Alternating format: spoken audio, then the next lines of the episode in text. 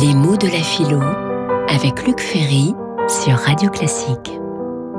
Aujourd'hui, la question des critères du beau. Je vous ai dit la dernière fois que le beau était, pour les modernes, ce qui plaît à la sensibilité, aesthésis, et c'est pourquoi on parlait d'esthétique. Et donc, du coup, le beau est ce qui plaît à ce qu'il y a de plus subjectif en nous.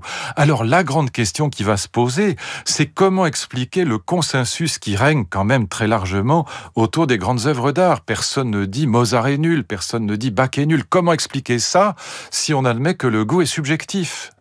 Eh bien, on va trouver dès le XVIIIe siècle cinq grandes réponses, toutes les cinq magnifiques. Alors évidemment, en trois minutes, je ne fais que les nommer.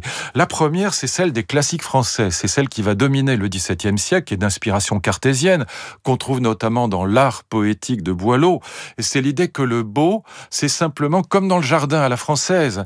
Le beau, c'est l'incarnation d'idées de la raison, de grandes vérités. Et du coup, comme disait Descartes, comme le bon sens est du monde la chose la mieux partagée, eh bien, quand on illustre des vérités de la raison qui sont partagées par tous, alors évidemment ça plaît à tout le monde. Le modèle, encore une fois, c'est le jardin à la française qui illustre des idées mathématiques. Deuxième grande réponse, non, non, disent les empiristes, pas du tout.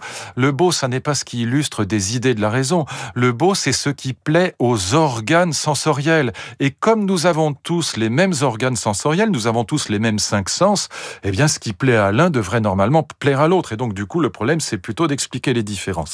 Et puis on voit apparaître une troisième idée, une troisième définition du beau, un troisième critère chez Kant et puis après chez les romantiques allemands qui disent non, non, le beau, ça n'est ni le vrai, ni l'agréable, ni ce qui plaît à la raison, ni ce qui plaît au sens et aux organes sensoriels. Le beau, c'est la rencontre du sensible et de l'intelligible. Qu'est-ce que ça veut dire en clair? Eh bien, si vous écoutez un choral de Bach ou un prélude de Chopin, c'est comme si on racontait une histoire, mais il n'y a pas de mots, il n'y a pas de concept. Mendelssohn dira romance sans parole. On peut pas dire mieux. Tout est sensible là-dedans, tout est matériel, sont des vibrations sonores, mais tout se passe comme si la musique avait quand même du sens, même sans parler, sans utiliser des mots. Et puis on voit apparaître une, une quatrième idée qui est grandiose, qui se développe aussi dans le XVIIe siècle français, qu'on appelle l'esthétique de la délicatesse, qui renvoie beaucoup plus à Pascal qu'à Descartes. C'est une esthétique du cœur plus que de la raison, du je ne sais quoi, du presque rien, comme on dit à l'époque. Et donc ce qui est beau, ça n'est pas ce qui illustre les idées de la raison, ça n'est pas ce qui plaît aux organes sensoriels, ça n'est même pas ce qui réconcilie l'intelligible et le sensible, mais la beauté, c'est ce qui émeut, c'est ce qui touche les passions du, cœur.